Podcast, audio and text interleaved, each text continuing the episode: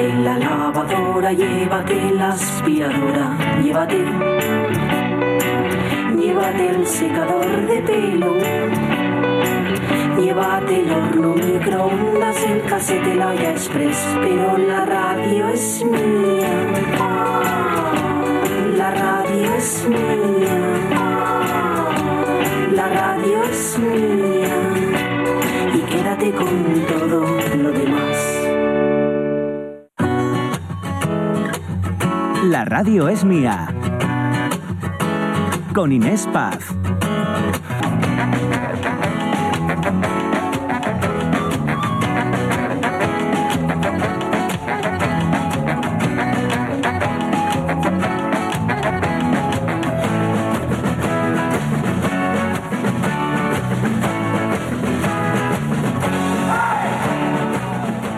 Aquí seguimos, una y ocho minutos, última hora de programa. Madre mía, a mí me está pasando la mañana que ni me entero. Eso es que lo estamos pasando bien, ¿eh? Lo estamos pasando Bien, eh, bueno, pues pipa.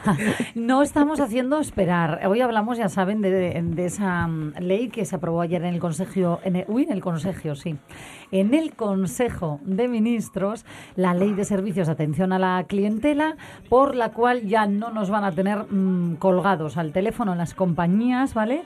Más de tres minutos al menos. Tres minutos es lo máximo ahora por ley, ¿vale? Y tampoco nos van a tener hablando con un robot, no, nos tienen que atender personas, por Eso. ley, por fin, hombre Eso. ya. Eh, hartos nos tenía, ¿eh? Por cierto, hartitos la de cosas que nos estáis contando hoy. Vamos a escuchar a otro oyente que en el 608-920792, que digo oyente, amigo de este programa ya, ¿eh? que también entiendo que habrá vivido lo suyo, a ver qué dice. Hola, buenos días. Si quiere un atado de berzas, marque uno. Si quiere un atado de berzas y tomates, más, marque dos. Si quiere un atado, atao de berzas, tomates y cebollas, marque tres. Esta es la huerta de Swanson. Qué grande eres. Que no nos falte, que no nos falte el humor, ¿eh? Eh, ¿Las berzas era el 3? Pues venga, que marcamos el 3. Oye, ¿qué más nos dicen en Facebook? Pues por el mismo camino va María C. Lorenzo, que nos dice, hola. Yo tengo mucha paciencia y hasta a mí me cansa el tema. Está claro que algo tienen que hacer porque la población cada vez está más envejecida y hay muchas personas mayores que no saben lidiar con eso del si esto pulse uno, si aquello pulse dos, como los bancos, los peajes de, de- de autopista, los servicios de telefonía, etc. En fin, todo tiene ese sistema cuyo único objetivo es la reducción de costes para la empresa. Desde luego, en beneficio del usuario no es. El día menos pensado irás a comer a un local y te pondrán en espera con una musiquilla repetitiva hasta que el único camarero contratado para hacerlo todo esté operativo. Igual ya está pasado, y- pasando y no me enteré. Pues sí, te digo yo que está pasando. Eh, esperemos que no se quede solo en buenas intenciones. Hasta mañana. Oye, otro audio, otro audio de nuestra querida María Sun, a ver lo que ha vivido ella.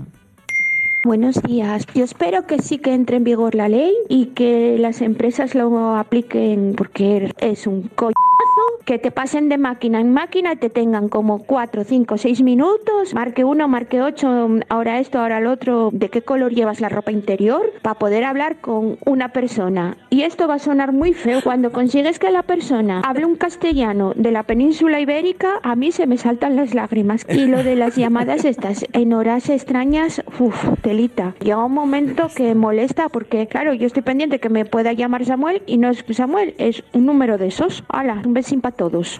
Me encanta, me encanta porque lo contáis con una con una gracia, ¿eh? A ver, que, que creo que sigue, que sigue. Yo que- librome muchas veces de esos llamáis pesáis por el tono de voz que tengo, que piensan que soy menor de edad. Y cuando me preguntan por mis padres, les digo que no está en casa. Ay, qué grande. ¡Qué maravilla! ¿Qué? ¿Ves que hay que rejuvenecer hasta la voz? Si es que al final lo, comenzamos hablando de una cosa y seguimos. Mira, me vais a perdonar, pero aquí cada uno está dando hoy sus, sus- sus artimañas para librarse de esas llamadas. Hashtag ¿eh? batallitas. Batallitas hoy que estamos contando. Venga, o, eh, Venga, algo más dos que muy rapiditos porque van por la misma línea. Cristina Rodríguez Fernández nos dice, a ver si es verdad o se queda en el tintero como tantas otras promesas, algo parecido a lo que nos dice Blanca Pérez Soto. Esperemos que esas infernales máquinas desaparezcan. Son insufribles. Ay, qué jaleo.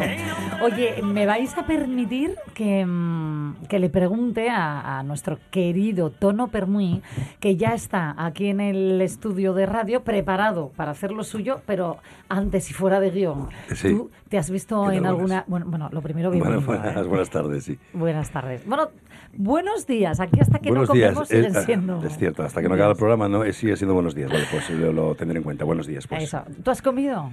Yo todavía no, desayuné, pero comer no. No, Aún no, entonces no, no. estamos igual. Caninos. En fin. Yo soy de em, comer tarde. ¿Te han desesperado alguna vez al teléfono? Bueno, es que de hecho todavía tengo ahora eh, llamadas, eh, sí, es que es muy intrusivo, la verdad, porque bueno, uno está con una compañía de teléfono, pero esos teléfonos nuestros pasan de una compañía a otra con una facilidad increíble, ¿no? Tremendo. Entonces me llaman, es verdad que yo lo hice mal porque le di largas en vez de decirle que no. Estaba largas? interesado. Dije, bueno, es que ahora me, me coges mal en un mal momento. ¿Estás muerto? No, no. eh, me coges mal, pero es que se siguen llamando, llamando. Realmente ahora mismo estamos en una era que se habla poco por teléfono, se mandan mucho más WhatsApps y lo que, las llamadas principales, por lo menos a mí, y es muy triste, son de compañías de seguros y de compañías telefónicas. Oh, qué triste, ¿no? Es que Eso es verdad, no. totalmente. Para felicitarte te mandan un WhatsApp, para no sé qué, un WhatsApp, pero nadie te llama por teléfono. ¿Y qué tal estás? Eso se lleva menos, pero los que te llaman son las compañías de teléfonos. Pero creo que hay algo, hay algo también de, mm, de abuso, ¿no? Porque también, incluso, eh, mira, yo hay una compañía de seguros que me llaman cada cuatro meses y siempre argumento lo mismo. Yo es que mis seguros los tengo con un primo, hay una relación familiar y tengo un compromiso, digamos, con este familiar. Sí. Pero aún así, Les da igual. pasa a otra persona que no tiene esos datos y te siguen llamando. Compañía de teléfonos, mira, es que tengo un contrato asociado a un terminal y no puedo. No da igual. Entonces, es una pesadilla que nunca es como lo de Sísifo, ¿no? Siempre cae la piedra y vuelve al principio. Es se repite y se repite y se repite. Ay, ¿qué, qué, qué hacemos para li- librarnos? Lo- Todo lo que se os ocurra, bienvenido sea, ¿eh? no coger el teléfono, que es lo que hacemos muchos, yo creo, Ya, identificarlos. pero piensas que es otra llamada, acabas cogiendo. Claro, y porque te antes, antes además es que era un nuevo 02, estaba identificado, pero ahora están camuflados como teléfonos normales, ¿no? Claro. Lo que yo hago a veces eh, es no coger la llamada y luego llamo a continuación. Y cuando llamas a continuación, si es un operador, no te lo cogen. No te lo cogen. Oye, Entonces, muy buen truco. Sí, es el truco que yo hago. Digo, bueno, no lo cojo ahora, pero te llamo, te llamo eso en dos minutinos y, y te sale eh, pues algo que no, no, Claro. no, no, no puedes comunicarte, ¿no? Y si no, la lista Robinson. Ahí ya, si te metes en esa lista, no te pueden llamar. Pues mira, es una buena opción también. Ya está. Una y 14. Ahora sí, vamos con lo tuyo. Enseguida, la recomendación cultural de la semana de Tono Permoy. La radio es mía. Hay un hombre en España que lo hace todo. Hay un hombre que lo hace todo en España. Es el que escribe las canciones de la radio, el que te sirve las copas, el que te vende el diario. Hay un hombre en España que lo hace todo. Hay un hombre que lo hace todo en España. El que te coge los bajos del pantalón. Era el cura que te dio la primera comunión. Hay un hombre en España que lo hace todo. Hay un hombre que lo hace todo en España.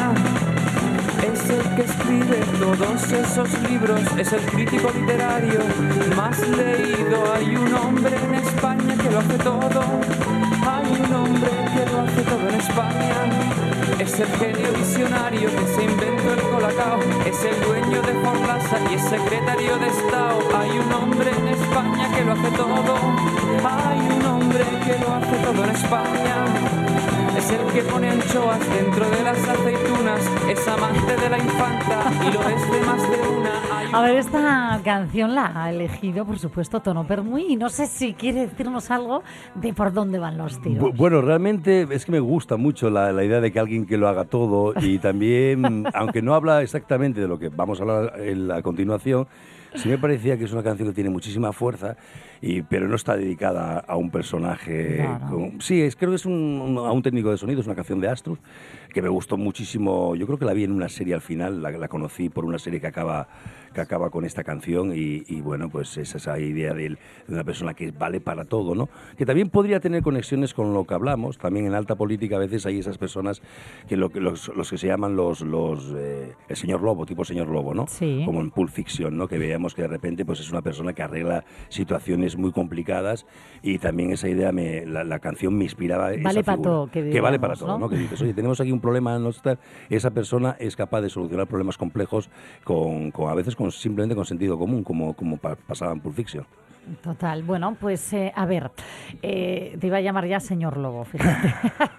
que vales para todo también. Pues sí, señor Lobo. Pero bueno, no, no, espero no verte en una de esas tan...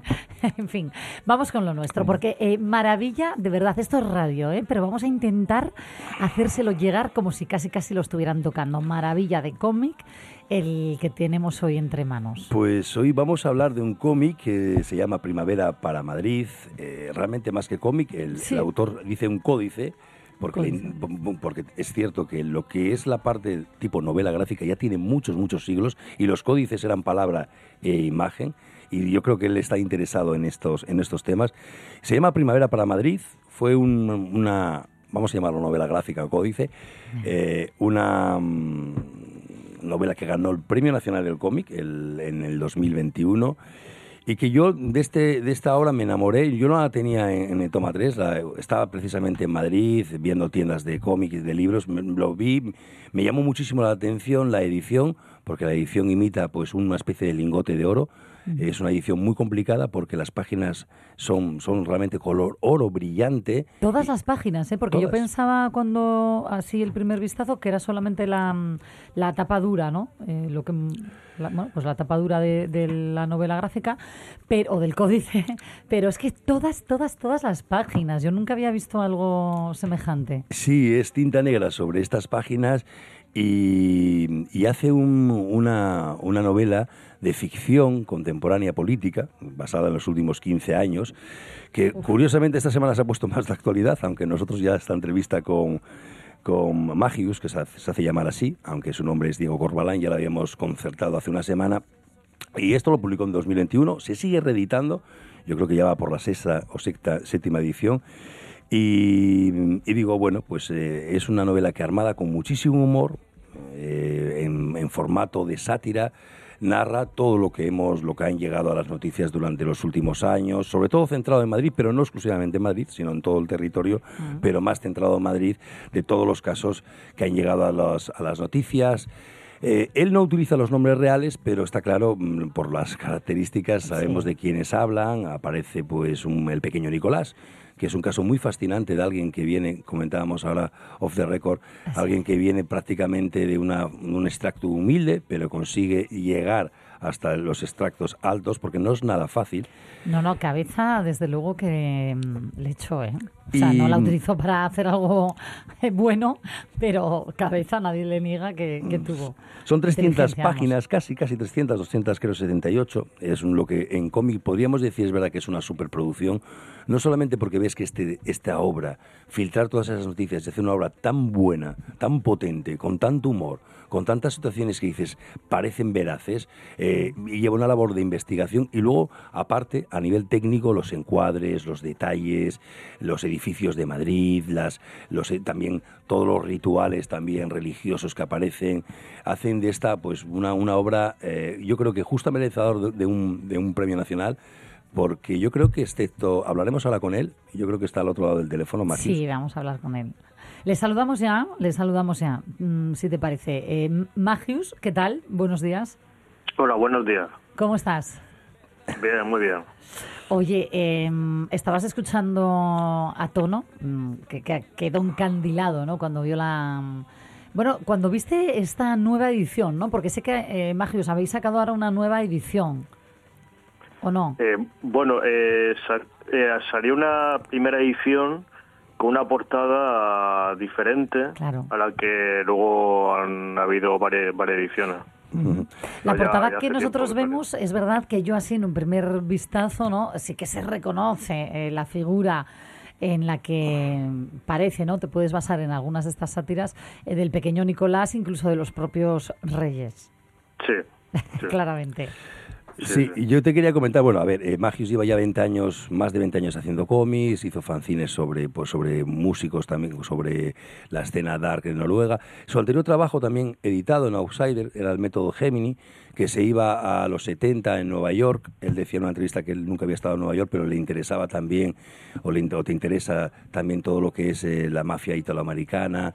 Y, y, decías también que a ti te interesa la idea del mal también, ¿no? O sea, en este cómic que, que yo creo que te, no sé cuánto tiempo te llevó, pero se ve que hay un trabajo detrás exhaustivo. ¿Cómo fue ese proceso de, de ensamblar toda esa información, hacerlo que tenga ese ritmo de thriller, porque luego las viñetas ayudan? Vemos aparecer, por ejemplo, un avión, que aterriza, vemos los personajes bajar. Eh, ¿cómo, ¿Cómo surge esto también? O, o, te sigue interesando, incluso para futuros, la idea del mal? ¿Cómo se infiltra en la política, en las clases altas, en este caso?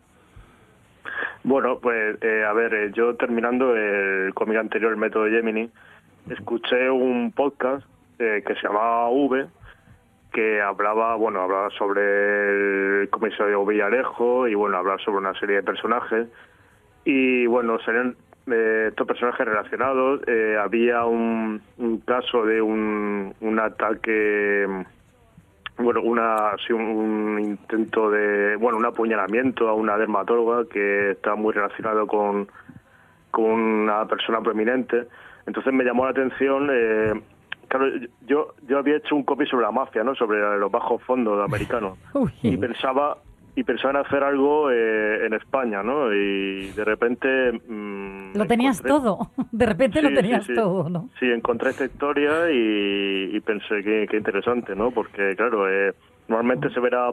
Nosotros, o sea, los ciudadanos vemos la política como algo eh, muy muy bien puesto, ¿no? En el telediario, ¿no? No, no, no sale en realidad todo lo que hay debajo. Mira, te diré que yo ahora mismo me estoy leyendo Complot, que es el libro que acaba de sacar el exfiscal anticorrupción Ignacio Stampa, que precisamente fue el encargado de la trama Villarejo y relata cómo eh, pues eso que parecemos, que, que, vemos en las películas, que es ficción, ¿no?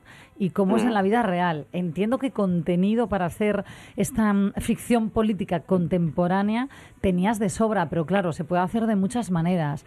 Eh, tú, lo, tú lo llevas de una manera muy particular, ¿no? En Primavera para Madrid. Además, eh, cambias completamente el registro, te vas a... Me refiero, ¿eh? De lo que estamos acostumbrados um, a, a ver en noticias o a leer.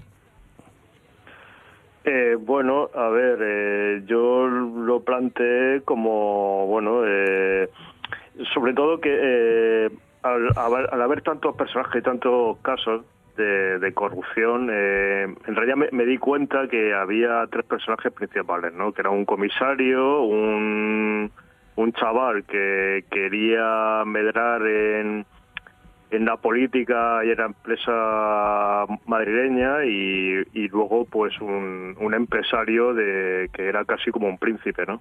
Y amigo de un príncipe. Sí. Entonces pues eh, fui con estos tres personajes pues se cuenta todo todas las tramas, ¿no? Está están los tres relacionados con todo. Eh, curiosamente, eh, curiosamente tú eres tú eres de Murcia, pero decías que, que fuiste mucho a Madrid, que conoces la ciudad, pero pero vives, no sé si sigues viviendo en Murcia también.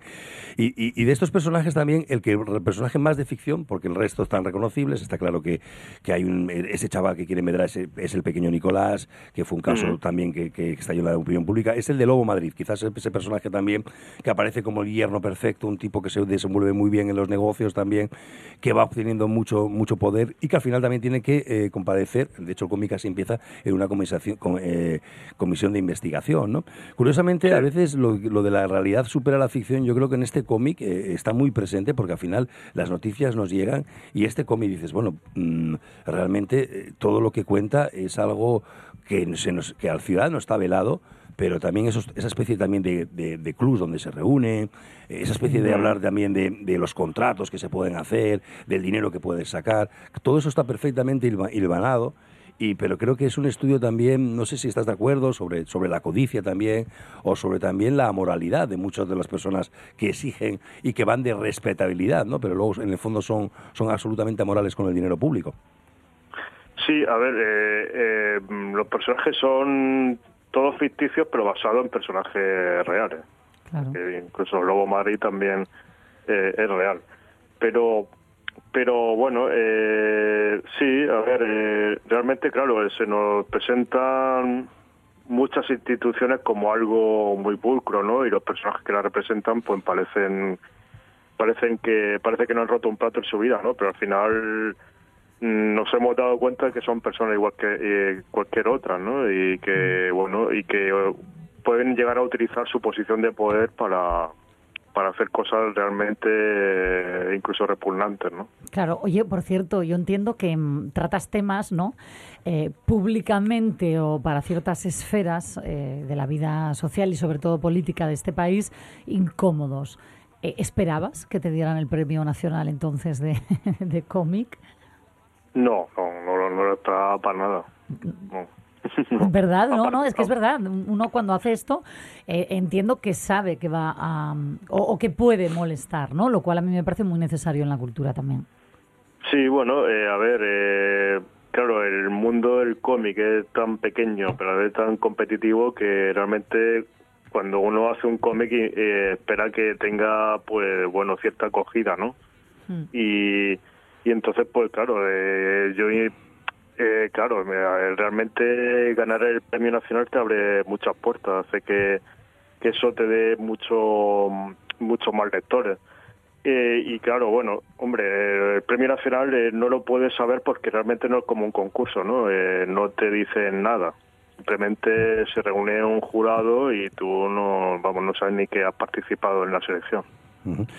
Una de las cosas también que aparece también es que entrar en esa élite eh, económica y social es complicada. Pues, quizá el personaje ese basado en el pequeño Nicolás es una excepción, pero muchas veces la única manera quizá de entrar es a, es a través de la política, ¿no? No solamente el dinero, sino porque aquí se ve también que son pues esas familias ya también que vienen poderosas, de abuelos poderosos, gente que hereda empresas muy grandes y que al final también están en, es- en esa élite económica y social también, ¿no? Donde se reúnen por los hijos de, con los hijos de.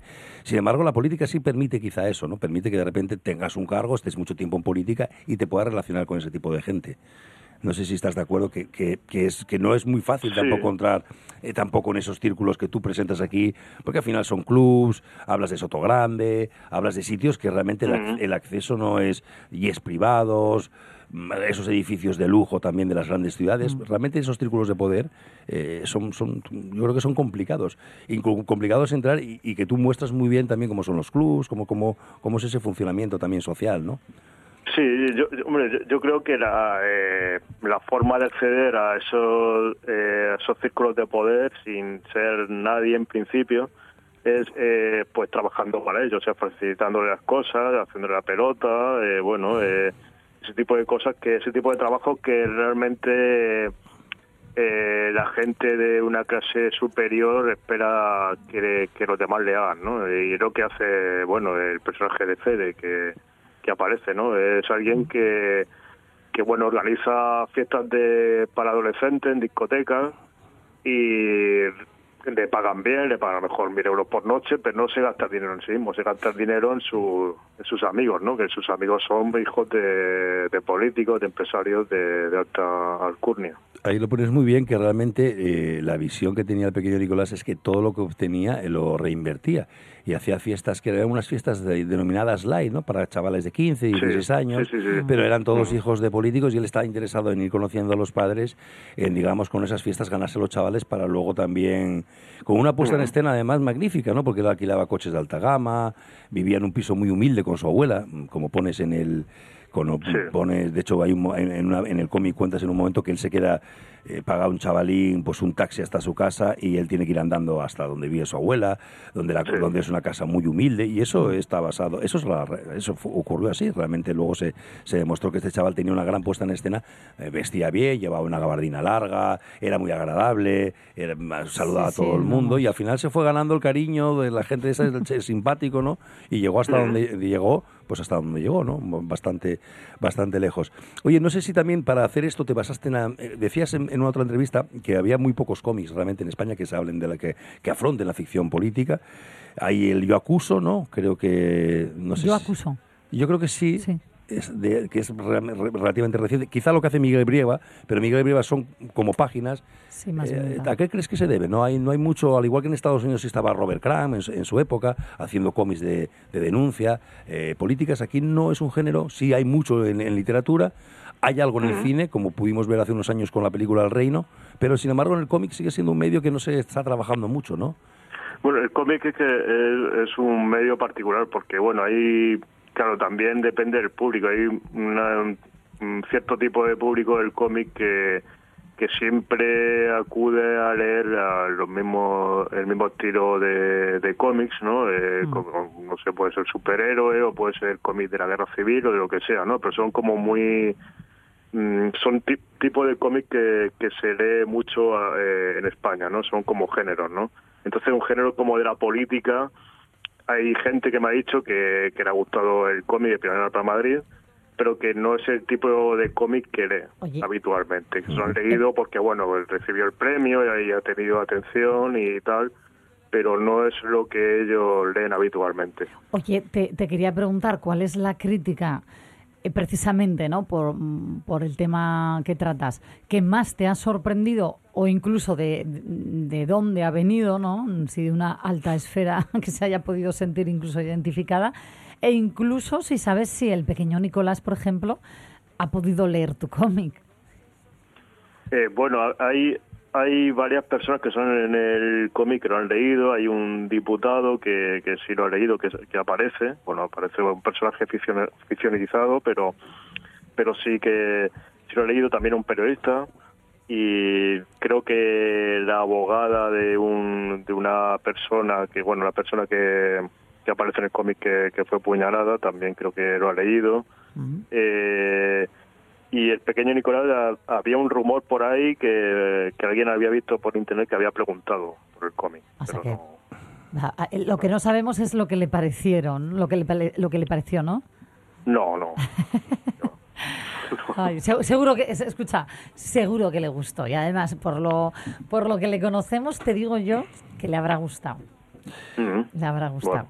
Bueno, Al pues menos que se hable de él, le ha encantado. ya Hombre, digo, yo- creo que- yo o creo sea, que que, sí. que sea protagonista, de, perdonadme, del Premio Nacional de Cómic, te digo yo que le ha gustado. O sea, eso seguro.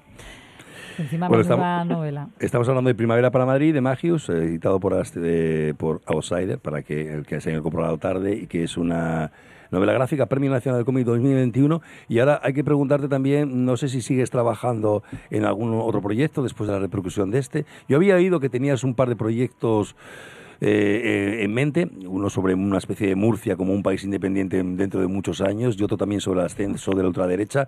¿Cuál de esos dos proyectos que tenías estás trabajando en los dos, en uno? ¿Cómo va la cosa? Pues ahora mismo eh, ninguno de los dos. Eh, los, los tengo aparcados, sobre todo, bueno, de, de la independencia de Murcia yo creo que lo acabaré haciendo, pero lo tengo por ahora aparcado. Pero estoy trabajando en un, en un cómic, eh, eh, creo que lo has dicho antes, que eh, son una serie de historias que hacía yo antes sobre el black metal Ajá. y se desarrolla en Noruega a principios de los 90. Entonces son unos personajes que, que son niños que de repente pues se ponen a quemar iglesias y montan grupos de black metal. Bueno, eh, hay asesinatos. eh, Es que el black va metal, suave, va suave. el black metal, el black metal, eh, realmente en los países nórdicos pega fuerte, ¿no? Es una música muy escuchada y, Sí. y es una música muy muy seguida. Y habías hecho ese cómic y vas a vas a seguir continuando de momento por esa línea, ¿no? Muy sí, bien. bueno, voy, voy a hacer una, igual que para Madrid, una novela gráfica. Una novela gráfica. Formato novela, sí. Ujú. Claro. Oye, enhorabuena, ¿eh? Eh, es una obra de arte, desde luego, Primavera para Madrid, eh, que por cierto, encontramos ahora sí en el Toma 3 en Gijón, en tu... Siempre lo tenemos disponible. Siempre. Eh, sí, siempre. Bueno, siempre. No, no era un cómic que nos era fácil conseguirlo, pero yo desde que lo leía en aquella ocasión, casualmente en Madrid, y luego se lo regalé a mi hermana, y, y- y ahora ya pues lo intento tener siempre, junto con otros de esta editorial Outsider, que edita cosas muy interesantes, aunque esta para mí es de, obviamente, de mis preferidas por todo, porque se puede releer, porque tiene acción, tiene, tiene esa ficción política, tiene tiene personajes reconocibles, tiene unos diálogos también que no hablamos, unos diálogos que parecen, mm, parecen están muy muy bien construidos. O sea, realmente hacer una obra de, un, de una calidad así es, es una excepción y hay que celebrarlo. Hombre, pues por algo, ¿no? Por algo se llevó el Premio Nacional de, de Cómic en su día. Enhorabuena, eh, Magius, gracias por estos minutitos aquí en Asturias en la Radio mía. Vale, gracias a vosotros. Muchas gracias, Un beso, enhorabuena. Oye, y la edición, ¿eh? Que es que yo no me canso de decirlo. Parece que tenemos un lingote de oro en la mano, que me Ujú. contabas antes como anécdota que las páginas, que son todas ellas eh, doradas, ¿no? Que parecen oro, con la impresión luego negra, ¿no? Del, del dibujo y del, del texto, tuvieron que estar cuántos días secando Eh, para... Yo creo que un par de semanas tuvieron que estar Madre sacando. mía. Eh, lo bueno de esta editorial es que el editor, Ata, es un fanático de la edición. Entonces, eh, todos, todos los cómics que saca intenta que la edición sea muy, muy cuidada, porque esto, claro, es muy Genial. costoso de hacer. Hay que tener en cuenta que las páginas son oro, entonces hay que mirar, supongo que dar, dar muchos quebraderos de cabeza para poder sacar este Ah. cómic a un precio accesible, que es de 25 euros, casi 300 páginas en este color oro brillante. Vale, guárdame uno. Sí, te lo vendo aquí mismo. ¿eh? No, me gusta más... eh, Fíjate, te lo iba a decir yo. Voy a, me venir con voy a venir con datáfono. no, me quiero pasar por el toma 3, que siempre es un, un gustazo para ya tomar un café. Que por cierto, en la cuña última final, este jueves en Toma 3 tenemos el micro abierto, que también convocamos aquí cualquiera que quiera poner una canción, una poesía o, o un sketch cómico. Damos premios, la inscripción es gratuita y el micro abierto es una forma también. Tenemos un gran equipo, técnico de sonido, guitarra, teclado, y es algo, una actividad que no hay en Gijón, sí aquí en Oviedo lo hacen, yo creo que en La Salvaje lo hacen todos los meses, nosotros vamos a recuperarlo todos los meses, últimos jueves de cada mes, micro abierto, súper divertido, así que si ¿Puedo alguien... contar lo que quiera? Sí voy. Puedes contar lo que quieras. Tienes ocho minutos para hacerlo. Ah, vale, ocho minutos. minutos. Hay gente que hace poesía, hay gente que lee un cuento, hay otras personas que hacen una canción o dos canciones, porque en ocho minutos Ah, te da tiempo. Entonces es muy dinámico y nosotros damos premios a elegir entre un lote de libros o una vuelta al mundo, un viaje a la vuelta al mundo. Un viaje a, a vuelta al mundo. La gente elige el lote de libros siempre. Siempre, ¿no? Qué casualidad, qué casualidad. Oye, escucha, estate al loro, ¿eh? Porque si se pasa ahí alguien con mucho talento, luego que se, que se venga contigo un día a la radio mía. Claro, claro, sí, ya, me, ya se apuntó Venga. bastante gente y yo creo que va a estar muy entretenido y, y lo hacemos mañana, mañana jueves. Bueno, pues allí, ¿a qué hora? A las ocho y media empieza, el- el- pero hay premios interesantes. Nos regalamos una, una tote bag, un- regalamos un par de novelas también eh, de novedad. Bueno, hay premios para los tres primeros eh, participantes y, y a ver chulo. si os animáis porque llegará, llega gratis y hay que demostrar ese talento que sabemos que tenéis dentro. Toma ya. Oye, eh, gracias Tono Permuy, gracias. Eh, no me voy a enrollar más, voy a hablar con él porque podría denunciarme. Ahora mismo Álvaro Cuetos podría denunciarme porque más de tres minutos, te digo yo, que lleva esperando al teléfono para que hablemos con él en directo en este programa. Y oye, no puede ser, porque si el gobierno dice que mm, solo son tres minutos el tiempo de espera, nosotros también somos una empresa, José. ¿Tú qué dices? Que sí, ¿no? No me mates. Álvaro Cuetos, ¿qué tal? ¿Cómo estás? Muy buenas, buenos días. No, Bueno. no, no, no han sido tres minutos, ¿eh? han sido creo que uno y poco. Ah, sí, estás pensaba estás yo que dentro de más. la legalidad. Uf, es que rozando la ilegalidad. Me he sentido más viva que nunca. Viviendo al límite. Ay, viviendo al límite. ¿Cómo estás viviendo tú esta jornada mañanera allí en Gijón, en el Mercado del Sur, en Panadería Geli, puesto número 10? Pues muy bien, la verdad, aquí estamos trabajando como siempre, ha mejorado un poquito el tiempo y eso siempre se agradece porque la gente, ya sabes que con mal tiempo sale mal a la calle. ¿eh? Por cierto, te voy a contar la última, que esto es verídico. Llego el otro día a casa, ¿cuándo fue? El sábado, el sábado. O sea, no, no llego yo a casa, llega mi chico a casa, em, que fue a hacer la compra ya al mercado, ¿vale? Y, y le digo yo, oye, no te olvides de pasar por donde Álvaro y coge pan. Bueno, ¿te puedes creer, Álvaro, que esa misma semana que habíamos hablado aquí en el programa del tema de pagar en efectivo o con datáfono, que explicaste eh, por todo lo alto que no se puede pagar con tarjeta, va mi chico sin efectivo al mercado y volvió sin pan? Bueno, bueno, me- tú tienes mm, algún privilegio, ¿eh? Eh, Podemos dejártelo a deber, como antiguamente, hacemos la cuenta. Ay, no, no, pues ni a deber ni nada, me dice él. Todavía encima me dice que no me avisaste que no se puede pagar con tarjeta. Yo, eh, es que lo iba a decir en broma, digo, desgraciado, que lo contó en directo aquí en la radio es mía y vio el cartelín que tienes puesto ahí. eh, de Sí, no acepto pagos en- y dio la, vuelta. Tremendo. No pasa nada. Tremendo. En fin, oye, vamos con lo de hoy. ¿Cómo ves tú esto de que ya no puedan tenernos más de tres minutos a la espera? Bueno, pues la verdad es que lo veo muy bien. Sinceramente, es una cosa que, que desespera un poco. Lo de estar al teléfono en un- cuando estás haciendo algún tipo de reclamación o algún tipo de consulta a una gran empresa de estas que te ponen el robot, ¿sabes? Que lo odio, lo odio, lo siento, pero lo odio. Eh, No, no, es horrible, es horrible. Eh, no hablar con una persona física que te pueda explicar, eh, te pones a hablar y te respuestas como muy, eh, no sé, muy sí, ¿no? Y poco más, ¿sabes? Que no... Me cago en la mar. Se ha caído aquí algo. ¿Qué- ¿El qué pan? susto me han dado? No, la pescadera, algo se le Ah. ha caído. No, no sé el qué. una Se oyó, se oyó. ¿Estáis Eh, todos bien? Sí, sí, sí, están todos bien. Vale. Pues eso, el, el- el tema es ese, que no, la verdad es que no gusta yo creo que a nadie, prácticamente a nadie, porque al final el trato con las personas es una de las pocas cosas que yo creo que, bueno, pues como nuestro negocio, igual, es como si yo pusiera aquí una máquina expendedora y nos pusiéramos a- por la mañana a rellenarla a las 8 de la mañana, nos fuéramos y volviéramos a las 3 de la tarde a recoger el dinero. Claro. A, a mí personalmente no me gusta, ¿vale? ¿Y te ha pasado alguna de, mm, de desesperarte, modo, oye, pasadme ya con una persona y, y- y- y acabar discutiendo con la máquina? Porque eso es eh, también un clásico. No lo sé, mira, hace poco, por no decirte, ayer mismo, eh, eh, bueno, me ha llegado mal un pedido que hice por internet, ¿no? A, una empresa, no voy a decir marcas, ¿no? Para no...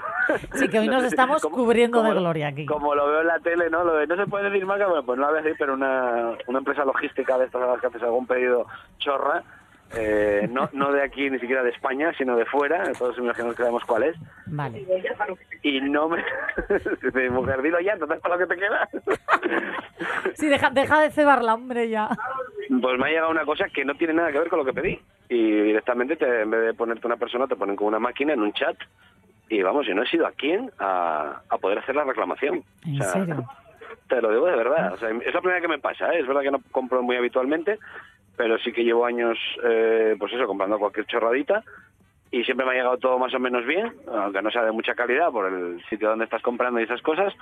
Pero bueno, no, no- eso no le pongo pega. Pero que no te llegue nada que ver con lo que tú has pedido, o sea, es como si te digo, vienes a por pan y te marchas con dos lechugas, pues, pues es- y que no tengas a quien decirle, ah, que, Qué que no he pedido lechugas, he pedido pan.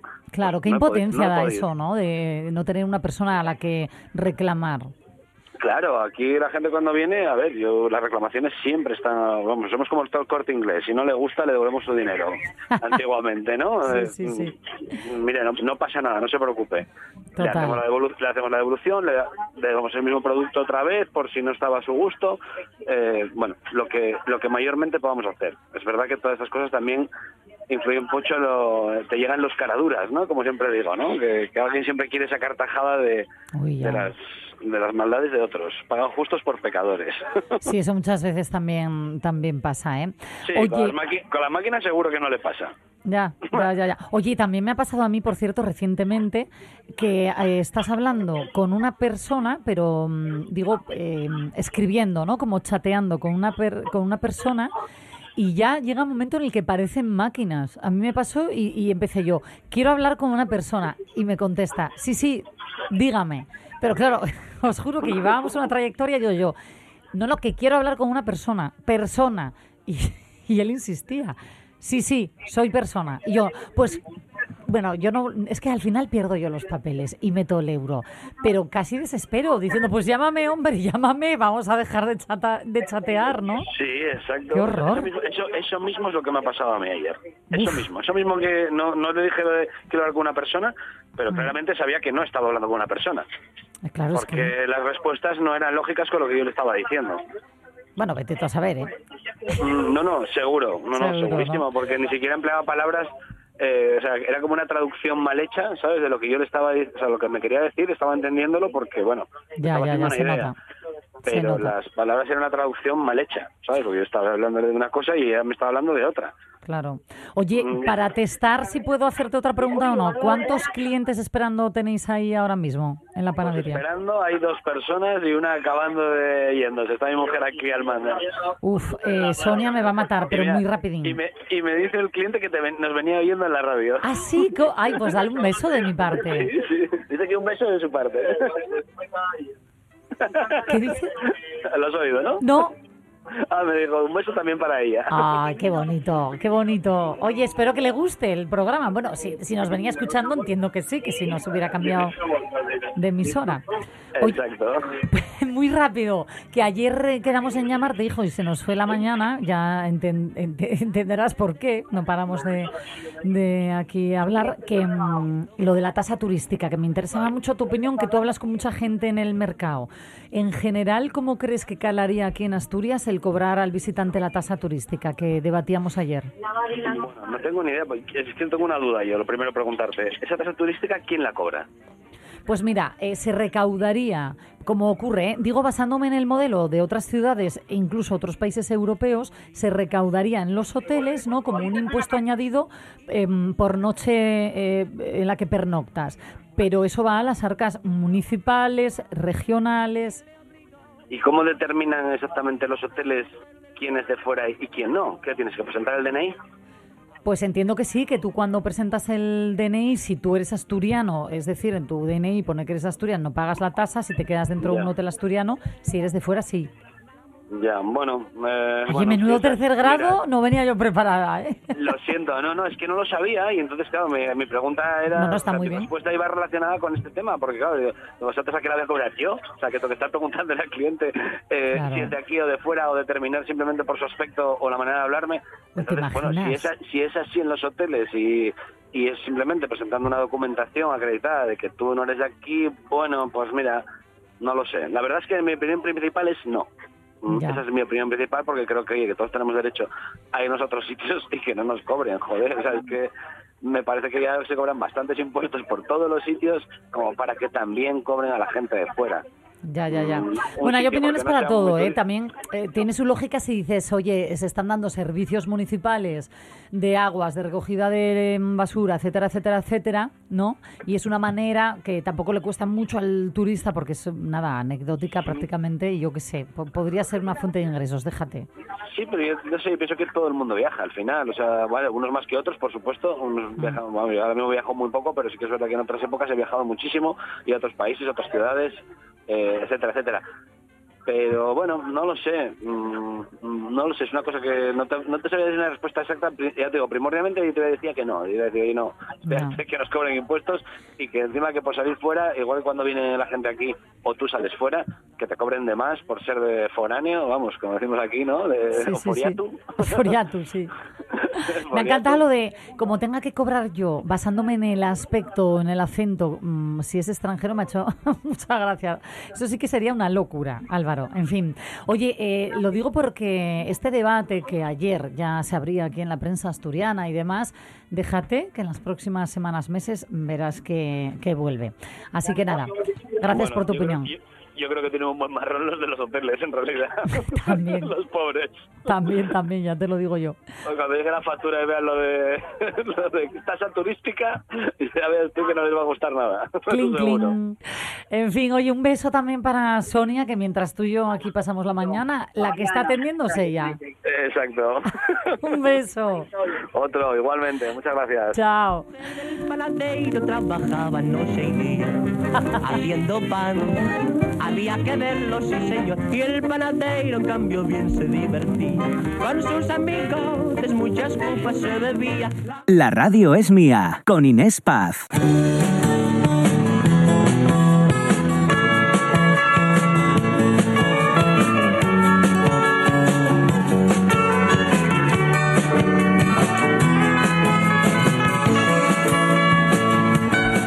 Que nos quedan 10 minus- 10 minutitos y se cierra el círculo, porque esta mañana yo empecé hablando de lo único bueno ¿no? que me dio la mañana de la que venía en tren después del susto con la prensa y lo que decía.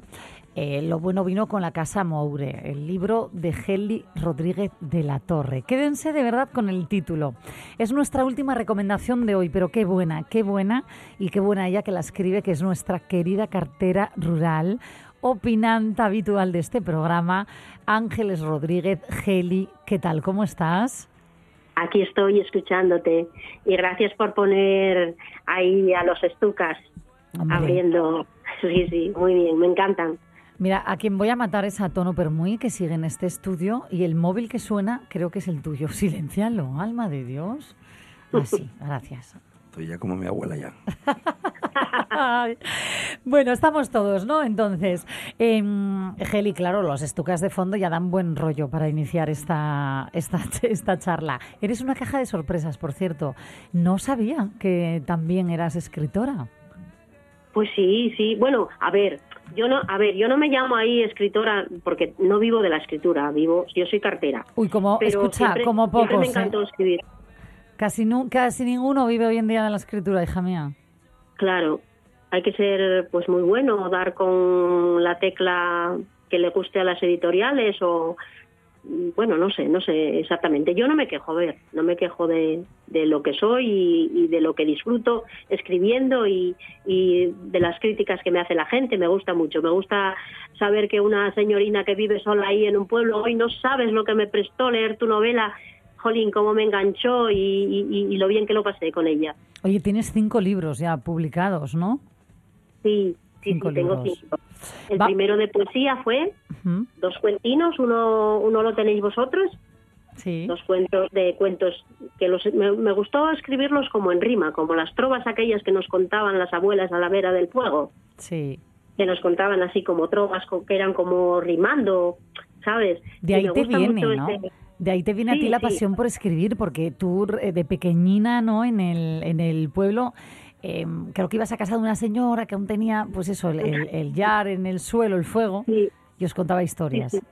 Sí, sí, Esther. Bueno, Esther era mítica, era conocidísima en el pueblo y en, en el concejo. Eh, de hecho, salió en varios libros. Cada vez que venía alguien al pueblo, ella salía ahí, daba datos de todo, pre- le preguntaban. Ella era como una enciclopedia. Y nos contaba unos cuentos que, vamos, que se nos ponían las- la piel de gallina y no queríamos salir de ahí.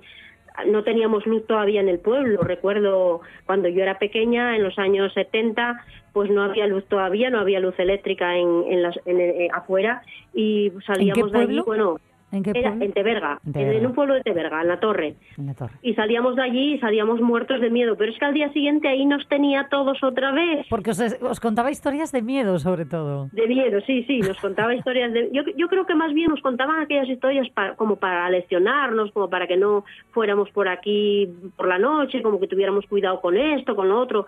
¿Sabes? Cuando yo escribo, pues te, te meten esas historias para que para que tengas precaución y cuidado. Los cuentos, a fin de cuentas, yo creo que, que son aleccionadores, ¿no? Te, te quieren eh, enseñar, pues la caperucita roja que era, no te metas en el bosque de noche porque hay lobos, hay alimañas y bueno, aparte hay otros lobos No ya con comportamientos extraños, sí. distintos. Claro, claro. Sí, sí, sí. Sí, sí. Oye, pero claro, a ti en vez de meterte el miedo en el cuerpo, que imagino que también lo que te metió fue la semilla de decir, a mí esto me encanta, ¿no? El inventar Sí, historias. aparte, mm, sí, bueno, aparte yo siempre tuve muchísima imaginación. Es que yo desde cría, desde muy pequeña, siempre tuve una imaginación desbordante. O sea, yo mm, con cualquier cosa, mm, bajaba la niebla, ala, yo ya me imaginaba que habría detrás de esa niebla, que habría ahí metido, que había tal.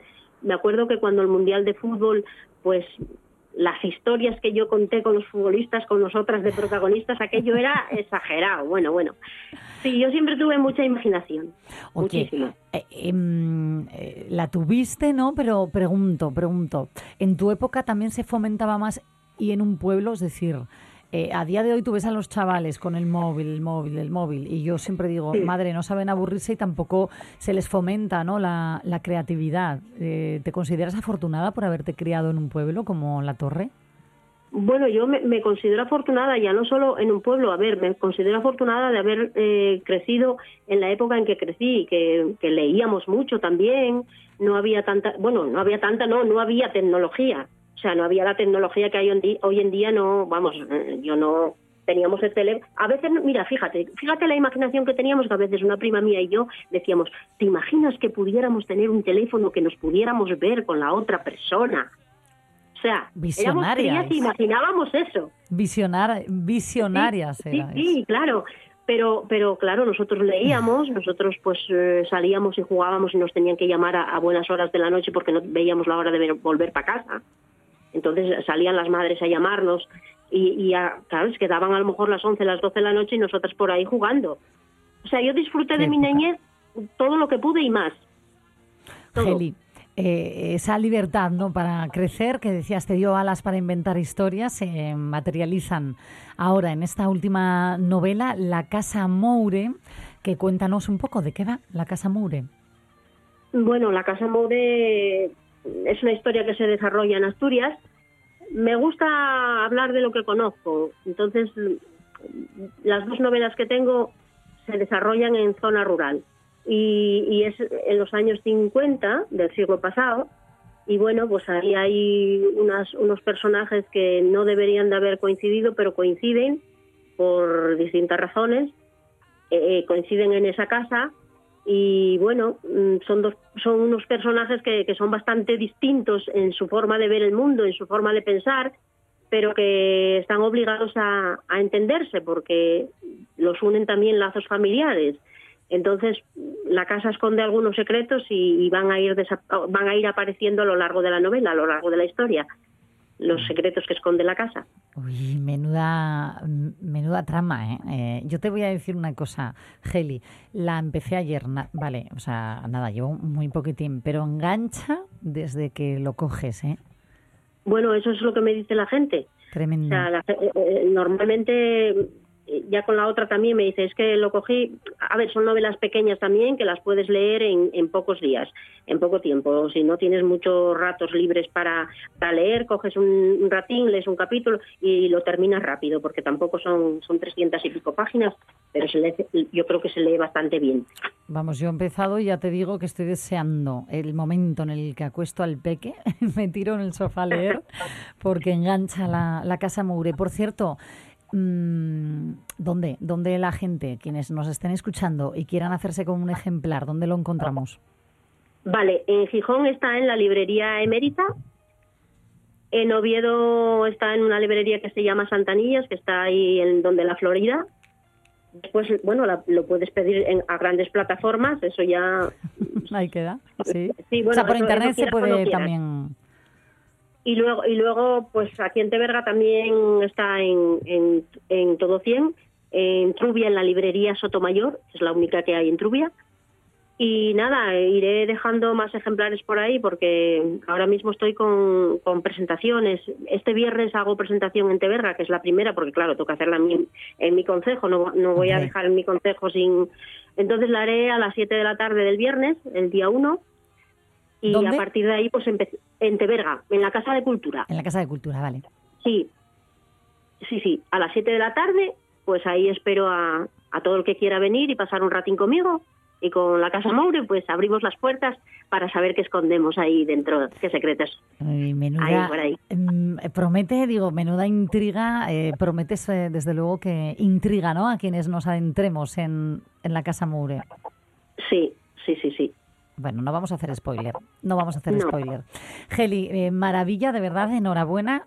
Eh, eh, muy rápido que nos quedan nada, unos segundos, pero te oí decir una vez que si no escribieras te hubieras vuelto loca. Bendita mm, locura la que te ha llevado a tener esta inventiva tan maravillosa, ¿eh? No dejes de escribir nunca.